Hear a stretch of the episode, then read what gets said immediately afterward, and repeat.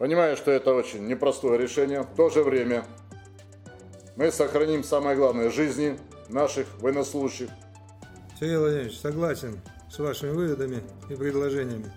В целом, для Путина сейчас выгодно стабилизировать фронт, потому что российская армия все проигрывает. Крупнейшего военного поражения Российской Федерации с момента обретения ее полноценной государственности. Россия оставляет Херсон. С административных зданий исчезают российские флаги, военные снимают блокпосты. А главное, войска уходят за Днепр. Это спецвыпуск подкаста «Что нового?». Меня зовут Надежда Юрова. О ситуации в Херсоне поговорим с военным экспертом Яном Матвеевым и политологом Станиславом Белковским. Ян, здравствуйте. Кажется, власти уже несколько недель готовили общественное мнение к сдаче Херсона. Э, как вам кажется, в чем э, замысел? Что вообще даст этот маневр? Ну, с военной точки зрения это было практически необходимо, потому что э, украинские войска создали для российских войск на правом берегу реки Днепр совершенно невыносимые условия для обороны. Ну, как минимум тем, что изначально разрушили обе доступные переправы, Антоновский мост и а, переправу на дамбе Новой Каховки, а, тем самым затруднили, очень-очень сильно затруднили снабжение всей российской группировки. При этом фронт а, на этом участке российский довольно большой, там невозможно обороняться малыми силами. И даже если пытаться прикрывать переправы, все равно нужно обороняться достаточно большими силами на длинном протяженном фронте. И снабжения нужно много. Как его поставлять, было неясно. Сейчас зимой его нужно еще больше. А, и опять-таки надо не забывать, город Херсон — это большой город, там было много жителей, несколько сотен тысяч. И даже несмотря на то, что сейчас а, сколько-то они вывезли, многие там остаются. Мы видим это по кадрам из города. И город-то тоже надо снабжать. Эта задача тоже легла на плечи российских, естественно, войск, потому что, ну и российских местных оккупационных властей, и все через те же переправы, никаких других отдельных переправ для гражданских грузов нет.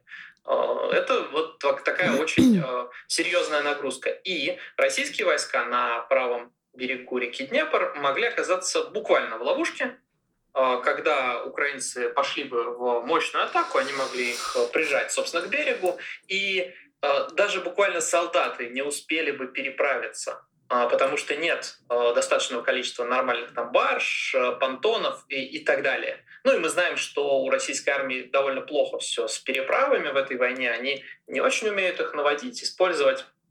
Делают это не так хорошо, наверное, как им бы хотелось. И поэтому с военной точки зрения это решение совершенно понятное, логичное, ну и в каком-то смысле правильное, естественно. А, но э, проблема в другом.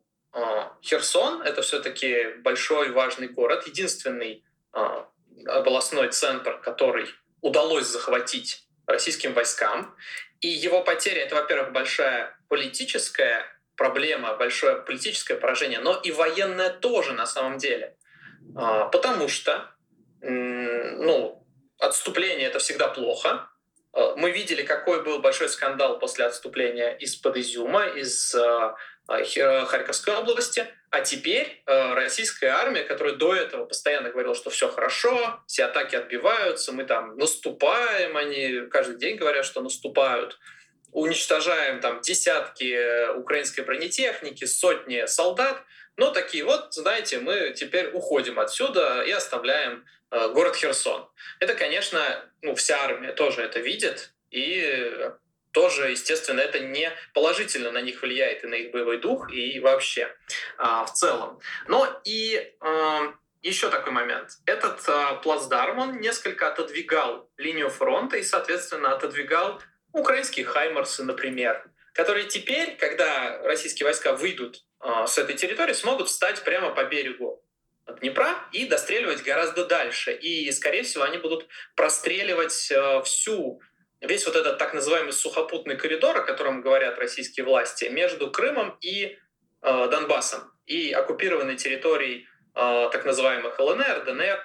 Э, они смогут простреливать и железную дорогу, и сухопутные обычные шоссе э, чем еще сильнее затруднят э, снабжение российских войск и в целом положение российских войск. То есть и даже Крым частично попадет под обстрелы наверняка. Если информация о поставке более дальнобойных ракет для Хаймарса подтвердится, а она косвенно уже подтверждалась, которые летают на 150 километров, то э, тот же Перекопский перешеек и чуть дальше он э, тоже уже будет в зоне обстрела э, Хаймарсами. И это все явно не положительно скажется на российской армии. А не может ли это быть, сейчас ходят такие теории, что это ловушка? Ну, то есть э, российская армия якобы сейчас э, Украина зайдет в Херсон, а потом российская армия им покажет. Нет, э, сейчас, э, конечно, еще и правильно украинцы абсолютно четко говорят, и Подоляк, и остальные, что ну, пока Э, это не произошло, пока украинцы не освободили свою территорию, говорить об освобождении рано, естественно. И э, ну, одно дело языком молоть, другое дело э, в реальности что-то сделать. То есть можно даже предположить в теории, что Суровикин пытается всех обмануть. Ну, Суровикин, Шойгу и все остальные. И российские войска сейчас не будут уходить. Но мы видим по разным признакам, что они это сделают. И обычно, когда они делают вот такие громкие заявления, они действительно это делают. Точно так же, как было и с Изюмом, с той самой передислокацией. Но что по поводу возможной ловушки, когда украинцы придут в Херсон? А, это теоретически даже невозможно, потому что, собственно, между войсками будет протекать э, огромная река Днепр, и через которую переправляться, чтобы что-то э, что навоевать, довольно сложно. Да, можно переправить там небольшие какие-то группки, там ДРГ э, и так далее, но вот э, организовать большую переправу для войск это проблема. И вообще большим поражением украинцев в первые дни войны стало то, что российские войска сходу смогли захватить, собственно, и Антоновский мост, и Новую Каховку, и вот перебраться на берег. То есть все ожидали, что они закрепятся как раз на Днепре, как минимум, украинцы, и туда-то российские войска не смогут пройти. Но там по разным причинам произошла катастрофа именно в этой части фронта, и российские войска просто проехали по дорогам и э, перебрались на другой берег. Собственно, и поэтому они смогли э, создать этот плацдарм вообще. Э, и в обратную сторону теперь тоже. Э, то есть и украинцам, и Э, русским, российским частям будет э, проще оборонять э, эту часть фронта, потому что будет большая река, и в ближайшее время уж точно вряд ли кто-то будет пытаться ее форсировать большими силами, провести какую-то атаку. Есть другие участки фронта более удобные. Все-таки, когда военные планируют свои операции, они исходят из целесообразности. И если здесь потери выше, чем в другом месте, то тогда правильнее, конечно, атаковать в другом месте. Ну, мы также должны понимать, что это война, всегда есть разные там неожиданности, но вот с большой долей вероятности, э, наверное, с максимальной, э, атак с переправой через Днепр, э, что с одной, что с другой стороны, конечно, не будет в ближайшее время. Эм, сдача Херсона – это такая необходимость объективная или это э, размен? Может ли это быть, например, подготовка к переговорам? Э, да, про переговоры много говорилось в последнее время снова. И даже уже сегодня, по-моему, Захарова говорила про переговоры, упоминала. В целом для Путина сейчас выгодно стабилизировать фронт, потому что российская армия все проигрывает. Везде, где российская армия пытается воевать, она проигрывает. И сейчас, ну, дальше, если что-то будет активное происходить, то это будет не в пользу российской армии, естественно. Поэтому им выгодно все заморозить и попытаться дальше э, давить на Украину, давить на Европу, там газовыми какими-то вещами, еще чем-то, пытаться вот действительно договориться. Но я не думаю, что Украина на это пойдет. Э, конечно, да, украинцам теперь, сейчас, когда они все-таки освободят вот, эту вот, э, вот этот правый берег Днепра, будет сложнее найти место, где можно дальше продолжить атаковать потому что таких ярких уязвимостей у российской армии станет гораздо меньше с потерей вот этого вот э, плацдарма. Ну, там на севере можно, в районе Сватова, может быть, что-то попробуют на Запорожском фронте. Но я уверен, что останавливаться они точно не будут. И э, в целом им главное сейчас не э, попасться вот эту ловушку не поддаться на тоже, может быть, уговоры каких-то европейцев о том, что надо прекратить э, огонь, надо э, о том, что нужно создать режим прекращения огня, о чем многие говорят, там, давайте срочно остановим войну. И если будут дальше идти вот эти разговоры про переговоры, это все может затянуться очень долго, э, там Россия будет рассказывать про переговоры, там какие-нибудь европейские страны что-то будут говорить, а ВСУ пока будут делать свое дело. И это хорошо. Э, то есть им надо просто не терять времени. Друзья, у нас появился аккаунт на Boosty. Если вы хотите поддержать работу новой газеты «Европа» из России, становитесь частью нашей редакции уже сейчас. У нас в штате есть младшие корреспонденты, обозреватели, спецкоры и редакторы. Вы просто выбираете должность, нажимаете на кнопку «Подписаться» и ежемесячный донат на независимую журналистику оформлен. Переходите по первой ссылке в описании и подписывайтесь на один из тарифов. Поддержите нашу работу. Мы работаем для вас и благодаря вам. Кажется, что общественное мнение уже в России готовили к сдаче Херсона последние несколько недель. А, давайте сегодня обсудим, как это вообще происходило и во что вылилось. Вот депутат Марков в своем телеграм-канале написал, что сейчас, в этот трудный день большого поражения России, важно сказать, мы поддерживаем Владимира Путина. Кадыров благодарит Суровикина. Это какая-то, это действительно какое-то единство в элитах или его имитация скорее? Нет, единство в элитах по поводу сдачи Российской Федерации Херсона, безусловно, есть. Но только в одном смысле, в оценке этого как крупнейшего военного поражения Российской Федерации с момента обретения ее полноценной государственности, то есть с начала 1992 года. Э, когда Евгений Пригожин и Рамзан Кадыров поддерживают Сергея Суровикина, они лишь тем самым дают понять, что а, это решение было неизбежно, б, его принимал не Суровикин, э, в, что Сергей Суровикин – это их человек. Тем самым они акцентируют свою новую, качественно возросшую роль в современной российской элите и в, форма, в рамках и формате спецоперации Z в особенности.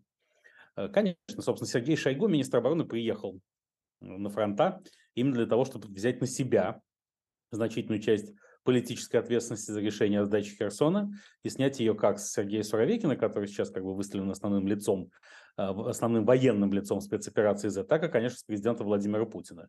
То есть тем самым еще раз подчеркивается, что Сергей Шойгу не играет прежней роли в системе российской власти, хотя остается министром обороны, еще и потому, что он принадлежит к одному из самых влиятельных бизнес-кланов, которые связываются с одним из ближайших друзей Владимира Путина, Геннадием Николаевичем Тимченко.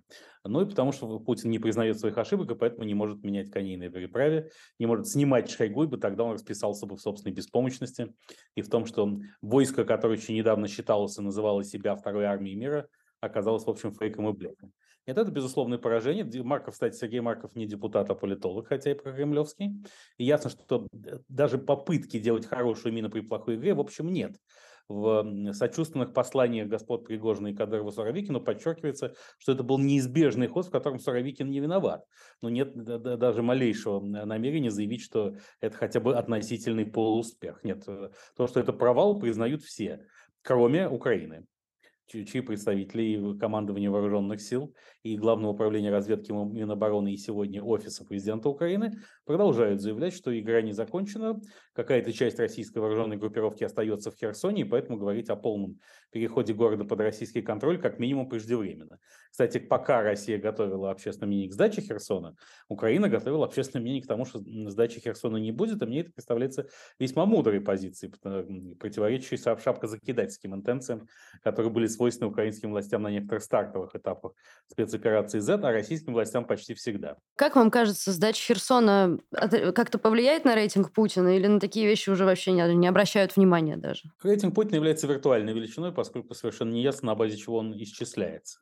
И э, современная социология в тоталитарном обществе не дает не позволяет оценивать реально общественные процессы, поскольку респондент, воспринимая интервьюера как полицейского агента власти, не часто говорит правду, а скорее э, рассказывает о том, что, по его мнению, власть хочет от него услышать.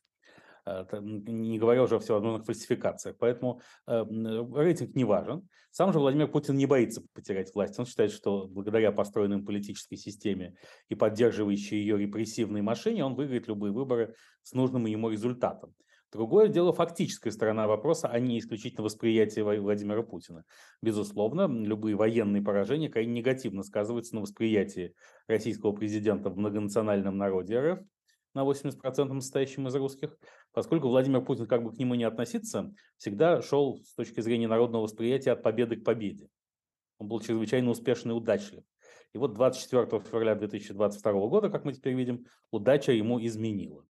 Если смотреть на эту ситуацию с точки зрения российских элит, э, можно ли сказать, что это проигрыш партии войны а, или победа партии мира, например? Никаких ни партии войны, ни партии мира в российских элитах нет. Есть люди, которые пытаются представить себя как будто бы критиками оппонентами войны, просто потому что они хотят уйти из-под западных санкций или избежать их в полном объеме. Э, Точно так же, как никогда не было либералов и силовиков. Это всегда полный миф. Есть определенные группы влияния, которые борются между собой за ресурсы. В условиях спецоперации Z федеральные силовики, причем как и клан, связанный с Министерством обороны, так и группы, связанные с ФСБ, потеряли часть своих позиций, поскольку оказались весьма неэффективны. А на этом фоне Евгений Пригожин и Рамзан Кадыров, создавшие параллельные силовые контуры, в частности, э, известная группа «Вагнер», существование которой и свою причастность которой Пригожин признал лишь недавно, де-факто превращается в некое подобие иранского корпуса стражей исламской революции. Так сказать, корпуса стражей Путина, который может приобрести значительно экономическое влияние, как это есть у корпуса, какое есть у корпуса стражей исламской революции в Иране. Но говорить о том, что есть какая-то партия мира, которая ведет дело сознательно к миру вопреки позиции Путина, совершенно не приходится. Пока Путин остается у власти, война продолжится. Когда Путин уйдет от власти, его коллективный преемник вынужден будет пойти на реальные переговоры о мире с Западом. Но даже сейчас Владимир Путин ищет перемирие на непозорных для себя условиях. Именно поэтому российская пропаганда, кроме подготовки к сдаче Херсона, еще акцентировала внимание на том, что это может рассматриваться как шаг к переговорам, как добровольная уступка с тем, чтобы э, обозначить, Россия защищает и обороняет сухопутный коридор на Крым, все, что не входит в состав сухопутного коридора на Крым, а Херсон не входит, может быть предметом торга и обсуждения. Естественно, позиция Украины прямо предположена. Российские войска должны быть выведены со всей ее территории, а территориальная целостность восстановлена в полном объеме. И сейчас вовсе не факт, что США готовы вести какие бы то ни было переговоры с Путиным на условиях близких к им сформулированным. Не случайно, по-видимому, как нам сообщают, поездка российского президента на саммит Большой Двадцатки в Индонезию полностью отменена как и по соображениям безопасности, поскольку служба безопасности президента все время нагнетает слухи об готовящемся покушении и о неполной возможности ее предотвратить за пределами определенного периметра безопасности. А индонезийская Бали, безусловно, там, за этими пределами находится. Ну и потому, что Путин не может ожидать встречи с Джозефом Байденом и начала переговоров о непозорном перемирии, а в такой ситуации зачем и ехать? Это был подкаст «Что нового?». Если вы хотите поддержать нашу работу, это можно сделать по ссылке в описании к этому видео. А еще подписывайтесь на наш канал, ставьте лайки и пишите комментарии. Спасибо, что вы с нами. Ваша «Новая газета Европа».